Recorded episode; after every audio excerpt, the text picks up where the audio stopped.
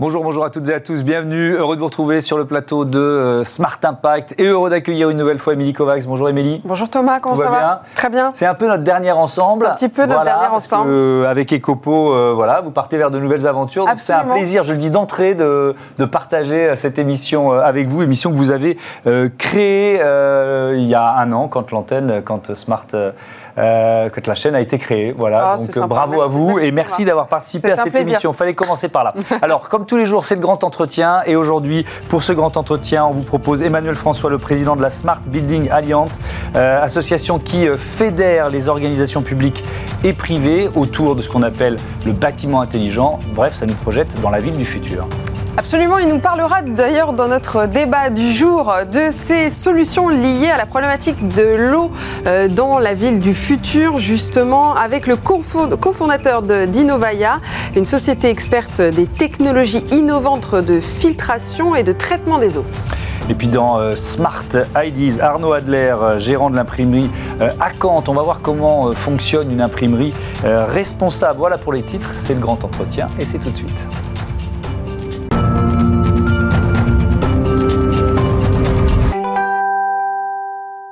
Bonjour Emmanuel François. Bonjour. Bienvenue. Thomas. Merci. Bonjour. Heureux- Merci pour cette invitation. Heureux de vous accueillir. Euh, Vous êtes Bonjour, donc le président de la euh, Smart Building Alliance. Vous l'avez créé il y a 9 ans, c'est ça Exact. Avec quelle idée Avec une vision.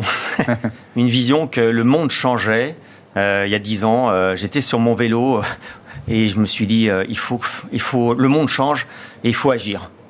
Et donc, euh, j'ai j'ai quitté mon entreprise, je me suis monté et, je me, et puis un an après, euh, j'ai créé la SBA, Smart. Building Alliance for Smart Cities, avec euh, d'autres personnes pour accompagner ces mutations fondamentales autour de la transition numérique et la transition environnementale. L'idée, c'était quoi? C'était de, oui, cumuler les deux, mais l'idée, c'était de, euh, de fédérer autour de vous ceux qui ont envie de faire bouger ce secteur?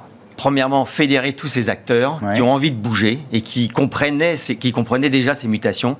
Et deuxièmement, avoir une, vie, avoir une approche totalement transversale, alors que nos organisations, l'organisation de notre société est euh, verticale. Ouais. On voit, il y a des ministères, c'est vertical. Il y a des syndicats professionnels, c'est vertical. Et le numérique est transversal. Et je me suis dit, en fait, on va, on va, réa- on va réussir cette transition Mhm. que si on met tous ces acteurs ensemble.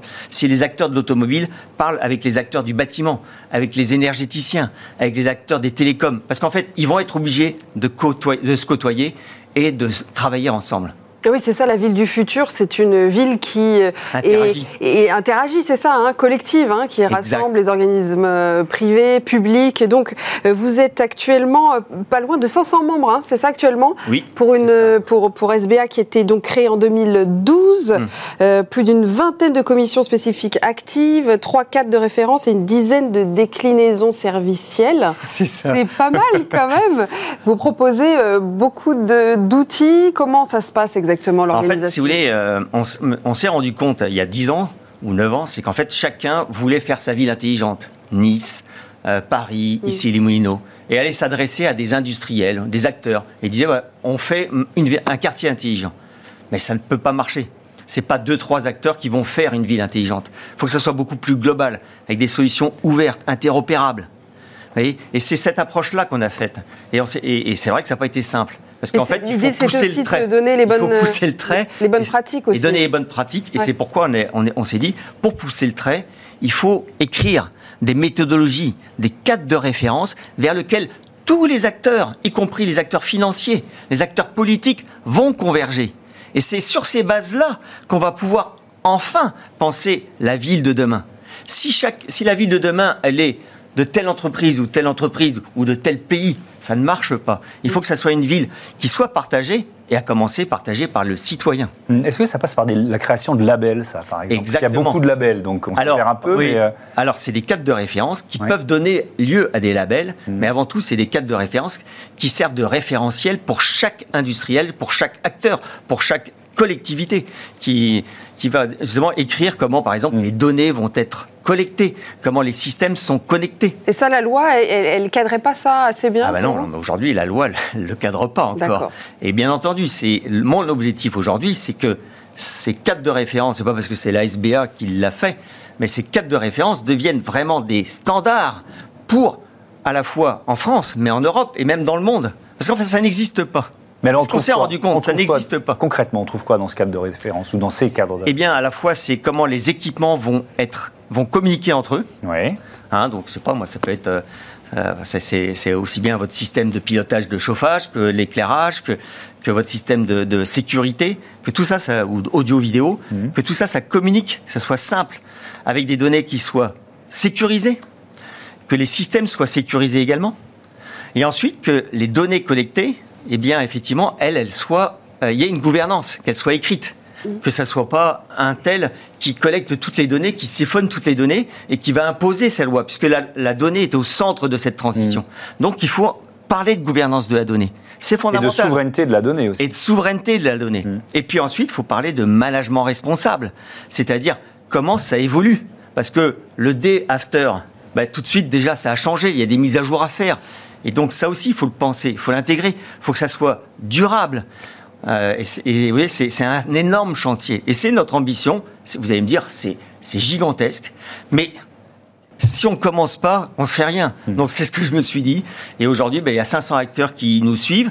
Et puis récemment, on a lancé la SBA en Italie. Il y a, il y a deux mois, ils sont déjà 40. Ils ont écrit, écrit trois, pro- trois propositions euh, pour des lois. Donc je me dis qu'en fait, ben, on essaime. Et puis bientôt, on va ouvrir la Belgique, le Luxembourg. On est en relation avec la Commission européenne. On travaille avec la Commission européenne, on travaille même avec le gouvernement allemand sur ce sujet de gouvernance de la donnée. Vous voyez, donc euh, quelque part, ça va, ça va loin. Et c'est vrai que Thomas parlait de, de label. Euh, Qu'est-ce que le label R2S Eh bien, c'est ça. Alors, il fallait bien trouver un mot. Et on, a, on s'est dit, il faut que ça soit anglicisé, parce qu'il faut que tout le monde le comprenne. Ouais. Mais il y a un peu de français dedans, parce qu'on a mis R2S. C'est en fait Ready to Service. On aurait dû dire Ready for Services. Mais ouais, ça, c'est euh, le French Note. Et donc, R2S, Ready to Service, c'est-à-dire comment un bâtiment, comment une ville, comment un territoire, comment la- une, même la mobilité est prête à des services. En fait, on change, on change complètement de modèle. On était sur un modèle basé sur la propriété. On parlait de la propriété d'un bâtiment, la valeur vénale d'un bâtiment. Et maintenant, on va parler de la valeur d'usage du bâtiment, qui vient s'additionner à ce, cette valeur du vénale du bâtiment. C'est fondamental. Eh bien, pour évaluer cette valeur d'usage, il fallait un référentiel autour des services, les services qui vont permettre ces usages. Et donc, plus effectivement on aura des usages, plus la valeur du bâtiment ou la valeur du territoire va augmenter. Et si vous voulez, c'est une vraie, un, vrai, un vrai changement. Ouais.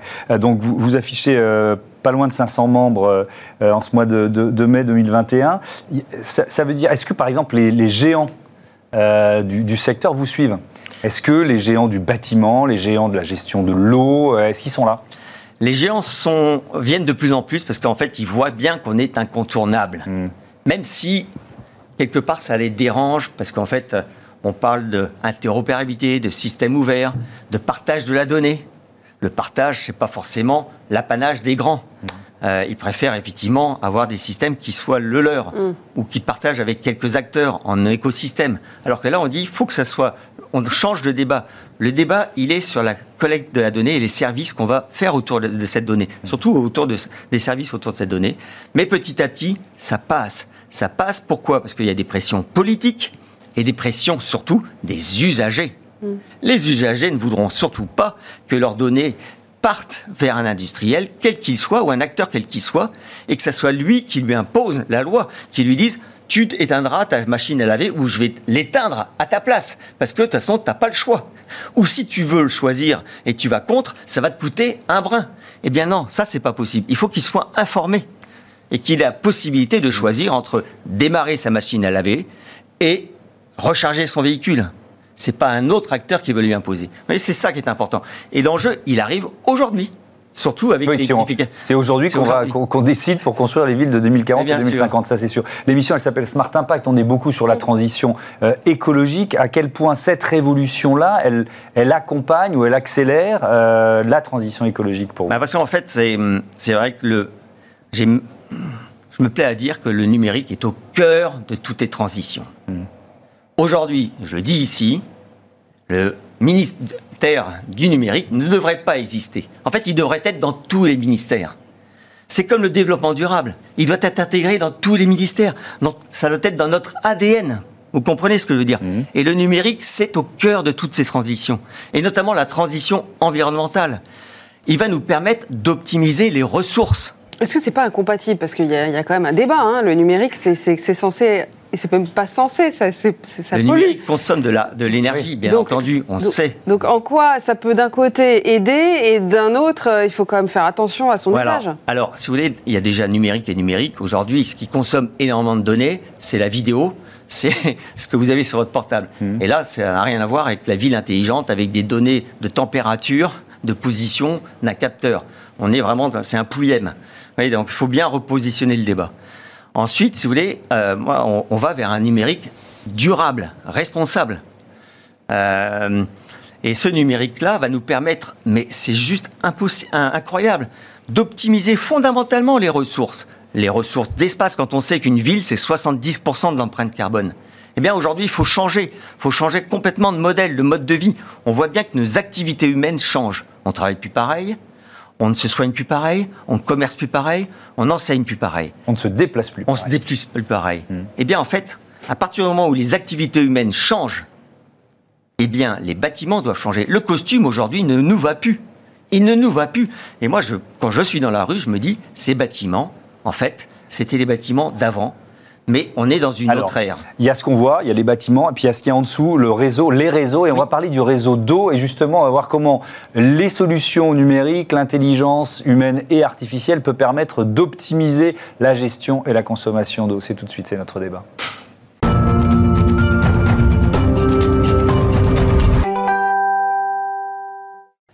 Quelles sont les solutions apportées euh, pour la ressource vitale qui est l'eau dans les villes du futur? C'est le thème de notre débat du jour avec pour en parler toujours Emmanuel François et Khaled El le cofondateur d'Innovaya. Bonjour. Bonjour. Alors, bienvenue. Vous pouvez nous, nous, présenter? Déjà, nous parler un petit peu d'Innovaya, ce que vous avez fondé en 2018, je crois. Exactement. Donc euh, Innovaya, c'est une entreprise que j'ai cofondée avec Justine Vidil et Guillaume Longchamp. Euh, c'est une entreprise solidaire d'utilité sociale et également une jeune entreprise innovante euh, qui développe des systèmes de traitement euh, mobiles ou pas pour les zones isolées, difficiles d'accès ou de conflit pour rendre l'eau potable à travers le monde. Alors peut-être qu'on peut reposer un petit peu le, sujet. Hein. Est-ce qu'on peut redéfinir, réexpliquer la problématique de l'eau qui est en train de se poser pour les années à venir?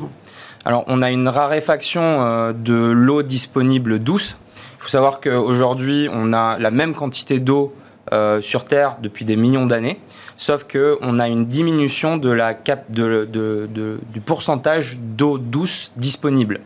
Euh, et donc aujourd'hui, il faut repenser un petit peu euh, la façon dont on utilise cette eau douce pour pouvoir la préserver.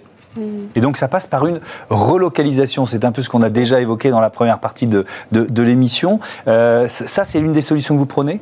C'est une solution que l'on prône, euh, des systèmes euh, de décentralisation pour le mhm. traitement de l'eau, pour pouvoir rationaliser en fait le besoin en eau. Est-ce qu'on a besoin d'une eau douce, euh, propre? Est-ce qu'on a besoin d'une eau potable? Et donc, en se rapprochant, rapprochant de l'utilisateur, on va pouvoir faire ce, cette dissociation et pouvoir ben, appliquer le bon traitement, soit pour faire de l'eau potable, soit pour faire de l'eau propre, soit pour des eaux, pour d'autres usages les, réseaux tels qu'ils existent actuellement, ils permettent de le faire efficacement, ça J'imagine que non. C'est un peu euh, sous-entendu dans votre, euh, dans votre postulat Pas vraiment aujourd'hui, parce qu'on a un modèle qui est, qui est assez simple. Hein. Donc, on a une usine de potabilisation. Mmh. Ensuite, on a euh, un réseau qui va vers les bâtiments, vers les quartiers, vers les hameaux. Et ensuite, on a un réseau d'eau usée. donc, c'est très linéaire. Et ça, ça s'appelle le petit cycle de l'eau. Donc, c'est l'usage qu'en fait l'humain. Et ce, ce modèle-là, euh, permet en fait de faire des piquages pour faire des réutilisations, mais il est, il, est pour l'instant il est très linéaire. D'accord. Et il y a des modèles du coup euh, économiques alternatifs et notamment euh, qui reposent. Il y en a un sur des tokens, je crois, c'est ça? Alors, c'est. Est-ce qu'on est bien renseigné? C'est quoi? C'est à développer. Bah, déjà, j'aimerais comprendre. c'est à développer. Peut-être Emmanuel oui, voudrait. C'est quoi ce modèle? Non, mais juste pour revenir juste tout à l'heure, pour, pour qu'on comprenne bien, en fait, c'est vrai que on ne va pas opposer les réseaux centralisés avec les réseaux euh, décentralisés, comme ouais. propose.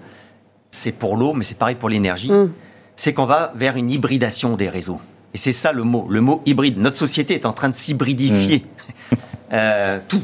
tout. Mais, et ça touche bien sûr les réseaux. Alors ça veut dire quoi? Prenons l'exemple concret de l'eau. Eh bien pour l'eau, effectivement, c'est-à-dire qu'on va avoir un réseau centralisé comme on l'a aujourd'hui. Mais on voit bien qu'en fait, il y a des fuites d'eau. Euh, on perd 20% à l'échelle d'une ville et ça ne fait que s'empirer. Et donc, ce qu'on propose aujourd'hui, c'est d'avoir aussi une, une, collecte de l'eau locale et un mmh. retraitement de l'eau locale. Ça veut dire qu'en fait, il va falloir un deuxième réseau d'eau, mmh. un réseau qui est local et qui utilise, réutilise les eaux d'usage. Une économie circulaire de l'eau locale. Exactement. Pareil pour l'énergie. On va avoir un réseau un réseau courant continu et un réseau courant alternatif. Réseau courant alternatif, c'est celui qu'on a aujourd'hui. Mmh. Le réseau courant continu, c'est celui qui sera lié au stockage de l'énergie et à la production ENR, parce que tout ça, c'est en mmh. continu. Et alors, c'est connecté, et chaque fois qu'on transforme du courant continu en alternatif, on perd 7% d'énergie qui s'en va en, en, chaleur. Eh bien, c'est pareil pour l'eau. On se rend compte qu'en fait, là, il va falloir qu'on optimise ces ressources parce qu'elles deviennent de plus en plus rares et les gérer localement. Alors maintenant, pour répondre à la question, eh bien, en fait, ce qui est important, c'est d'impliquer le citoyen. Et en fait, il faut aller vers d'autres économies. Tout à l'heure, je vous ai dit, il y a l'économie de la propriété et l'économie de l'usage. Mhm. Et l'économie de l'usage, elle est sur d'autres modèles économiques, des modèles alternatifs, qui sont plus forcément en euros, mais, mais en token. C'est de la crypto-monnaie Non, pas forcément de la crypto-monnaie. Euh, c'est, on utilise la blockchain, mais mhm. ce n'est pas forcément la crypto-monnaie, c'est-à-dire la blockchain pour authentifier une traçabilité, hein, pour authentifier un acte authentifier une consommation d'eau. Et alors, en quoi le citoyen est acteur du coup là-dedans? Et alors, le citoyen, c'est-à-dire que plutôt qu'on lui donne des euros, parce qu'il y a en précarité d'eau, eh bien, on va lui donner des tokens. Et ces tokens, ce seront des tokens d'eau qui va pouvoir investir uniquement dans de l'eau il n'y aura pas de contournement de cet argent pour faire autre chose, pour s'acheter une voiture, pour, mhm. pour, vous voyez ce que je veux dire.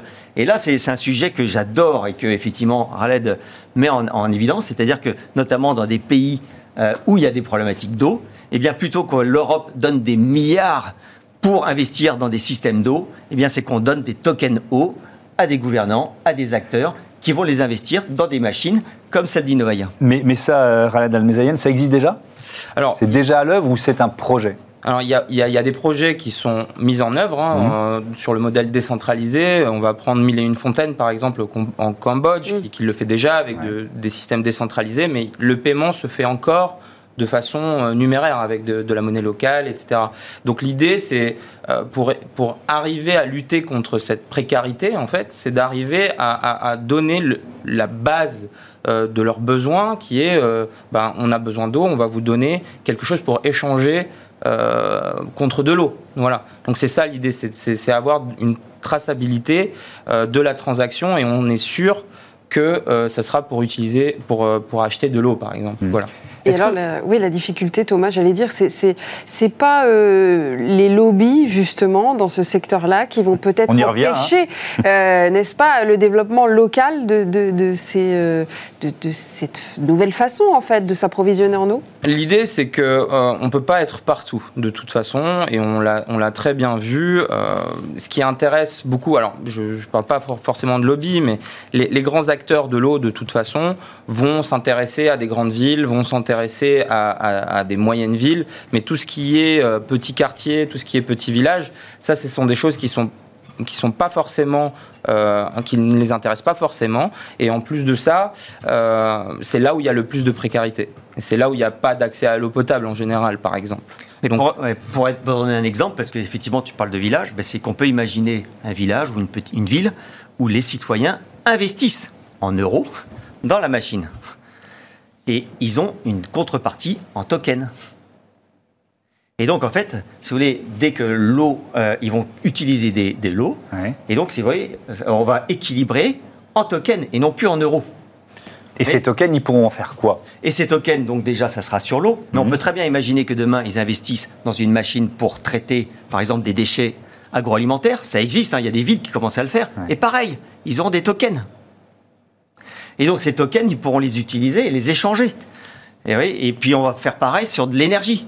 Ils vont investir dans une production d'énergie locale, ENR, stockage local. C'est ce qu'on fait à Châteauneuf, par exemple, dans la Loire.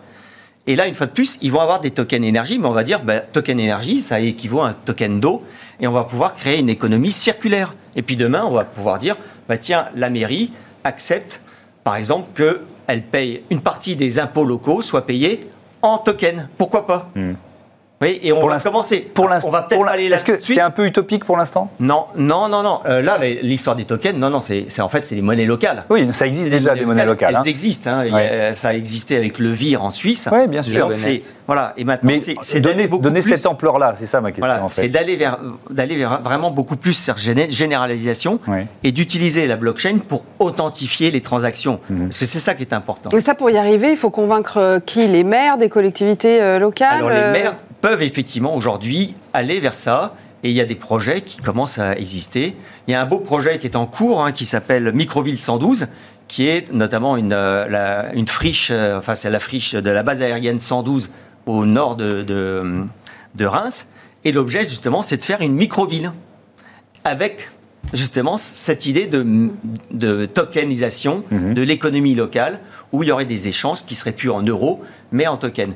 Mais c'est vrai qu'il faut partir sur des fondamentaux, et les fondamentaux, ben, c'est vrai que c'est l'eau, l'énergie, euh, c'est vrai, c'est du basique ça, c'est Mhm. du basique et c'est tout de suite Et palpable. vous travaillez avec quelle euh, municipalité déjà en France aujourd'hui? Alors aujourd'hui, on n'a pas encore commencé euh, notre travail en France parce qu'on était tourné vers l'international Oui, hein, jusqu'à présent. Mais effectivement, nous avons signé un accord de collaboration avec le groupe SOR, qui est le numéro 3 de, de Mm. l'eau en France, Mhm. pour travailler sur ces sujets de digitalisation. Parce que pour arriver à, à la tokenisation et à tous ces sujets-là, il faut d'abord passer par de la digitalisation. Alors la digitalisation, c'est quoi? C'est euh, mettre des capteurs, euh, pouvoir autonomiser par exemple des machines qu'on va décentraliser parce que vous, vous, le- vous l'aurez compris, hein, le, le, le système, pourquoi on centralise aussi le traitement de l'eau et, et des eaux usées, c'est parce qu'il faut qu'il y ait des opérateurs derrière. Donc si vous faites des mini-stations qui ne sont pas autonomes euh, à l'échelle d'un quartier ou, ou- ou d'un bâtiment, c'est très difficile à gérer Mm. par l'humain. Donc il faut pouvoir digitaliser aussi ces machines pour qu'elles puissent nous renvoyer de la donnée. Ces données vont être au plus proche du, du consommateur et donc elles seront, j'aime bien dire ce mot, on va réhumaniser la data. Et cette data va nous permettre en fait et de gérer les machines et de savoir et d'identifier par exemple des personnes qui sont précaires et donc ensuite de pouvoir distribuer ces fameux tokens à ces personnes-là et, pouvoir différencier par exemple ben, les mauvais payeurs de ceux qui ne le sont pas qui ne peuvent pas en fait payer. Et c'est pour ça que c'est intéressant aussi pour, euh, pour, nos, pour, pour, euh, pour nos contrées. Parce que même dans ce monde-là, il y aura aussi des mauvais payeurs. Merci beaucoup, merci à Merci. tous les deux d'être venus euh, présenter voilà, cette, cette vision et euh, ce qui existe déjà, ce qui se met en place pour euh, euh, voilà, euh, inventer la ville du Du futur. On va passer maintenant à Smart Ideas, les amis, et on vous propose une imprimerie responsable. Smart Ideas avec BNP Paribas. Découvrez des entreprises à impact positif.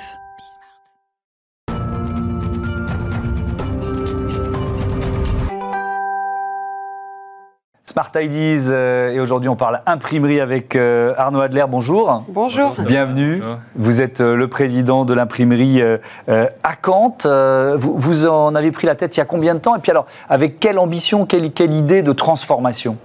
Alors, c'est une entreprise qui avait été créée en 1985. Moi, je l'ai reprise euh, il y a 13 ans ouais. à son créateur.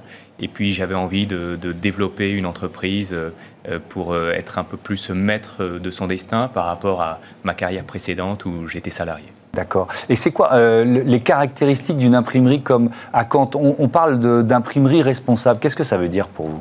Alors, nous, on est spécialisé sur euh, l'imprimerie euh, dédiée aux professionnels. Donc, on va être toutes sur la, sur la communication, en fait, communication visuelle des entreprises, donc les plaquettes, les affiches, la signalétique, tout ça.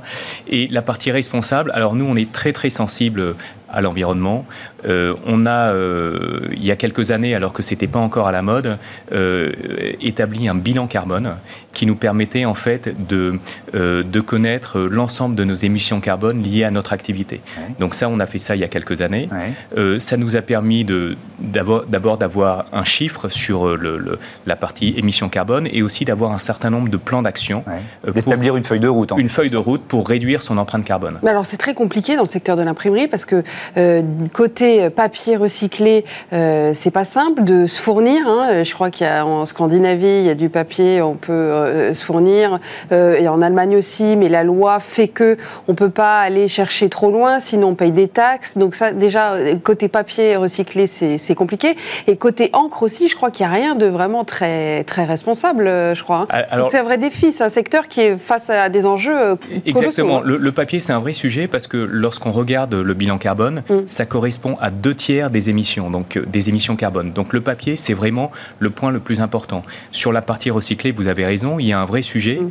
parce qu'en en fait, on s'aperçoit dans les chiffres que le papier recyclé a une émission carbone en moyenne hein, supérieure au papier issu de, de de forêt, enfin de, de matière vierge, que, et souvent d'ailleurs du papier issu de forêt géré durablement.